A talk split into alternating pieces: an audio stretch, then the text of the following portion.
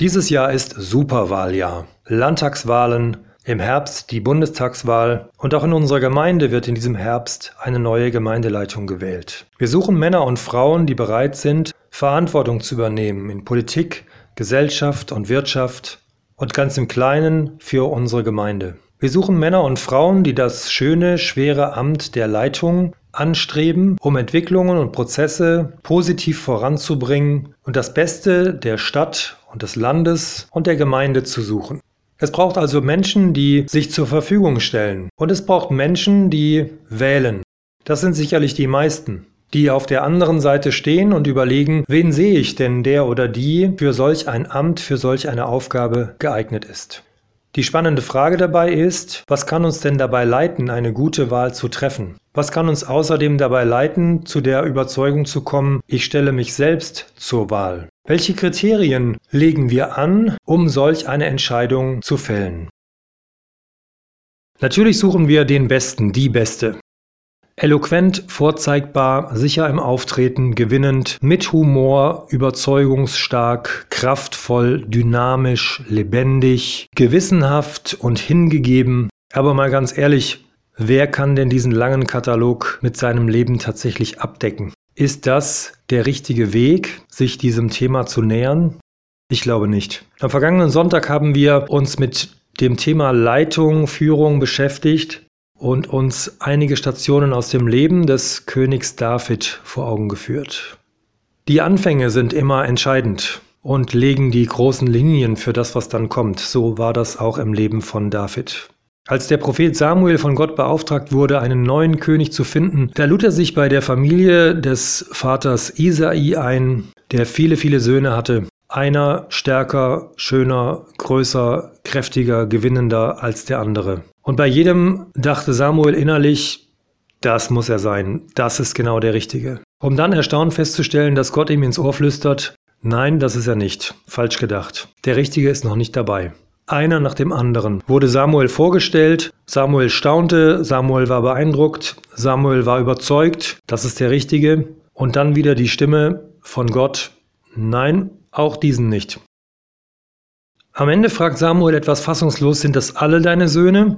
Der Vater muss kurz nachdenken und dann stellt er fest, ach, einer fehlt ja noch, den hatten wir gar nicht auf dem Zettel, David. Der ist irgendwo draußen in den Feldern und hütet unsere Schafe. Das dauert einen Moment, bis wir ihn hierher geholt haben. Und genau diesen jungen Mann, den jüngsten in der ganzen Reihe, den unerfahrensten, den unansehnlichsten, genau den hat Gott auf dem Zettel. Und er lehrt Samuel eine wichtige Lektion. Lass dich nicht vom Äußeren oder von der Größe blenden. Der Mensch urteilt nach dem, was er sieht, doch der Herr sieht ins Herz. Gott sah offensichtlich im Leben von David etwas, das bisher noch nie jemand entdeckt hat. Ein großes, kraftvolles, lebendiges, liebevolles Herz. Und diesem jungen Mann, den keiner auf der Rechnung hatte, dem wollte Gott die Königskrone anvertrauen, wie es dann auch geschah. Gott mutet uns also zu, genauer hinzuschauen, nicht beim ersten Eindruck, bei der Oberfläche, bei der Fassade stehen zu bleiben, sondern genauer hinzusehen, wie ist das Herz eines Menschen beschaffen, wie lebt er von innen heraus. Es kommt auf die inneren Werte an. Das Äußere ist nicht entscheidend. Der Charakter einer Person, der Kern einer Person wird die Arbeit in einer Führungsaufgabe entscheidend prägen. Deshalb sind wir aufgefordert, dem Menschen zu begegnen, näher heranzurücken, persönliche Fragen zu stellen und nach dem Herz zu suchen. Ich bin davon überzeugt, dass das geht. Näher ranrückt in der Regel die Presse sofort, um jeden Stein in der Biografie eines Menschen umzudrehen und ans Licht zu zerren, was nicht vollkommen, was nicht gelungen, was falsch gelaufen ist in der Vergangenheit. Auch davon kann David ein schmerzvolles Lied singen. Auch seine Biografie ist von etlichen Brüchen geprägt. Der größte war sein Ehebruch mit der Frau des Uriah, mit Bathseba, über den er sogar zum Mörder wurde. Ich bin davon überzeugt, dass es sein Herz war, das ihn dazu bewogen hat, diese Katastrophe, für die er verantwortlich war, wirklich ehrlich und offen zu bekennen, aufzuarbeiten und zu seinen Fehlern zu stehen.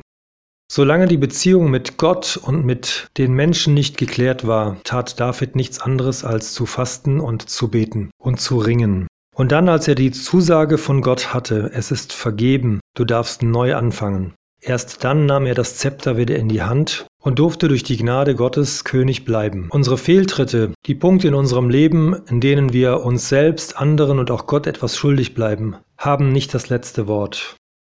Sie disqualifizieren uns nicht.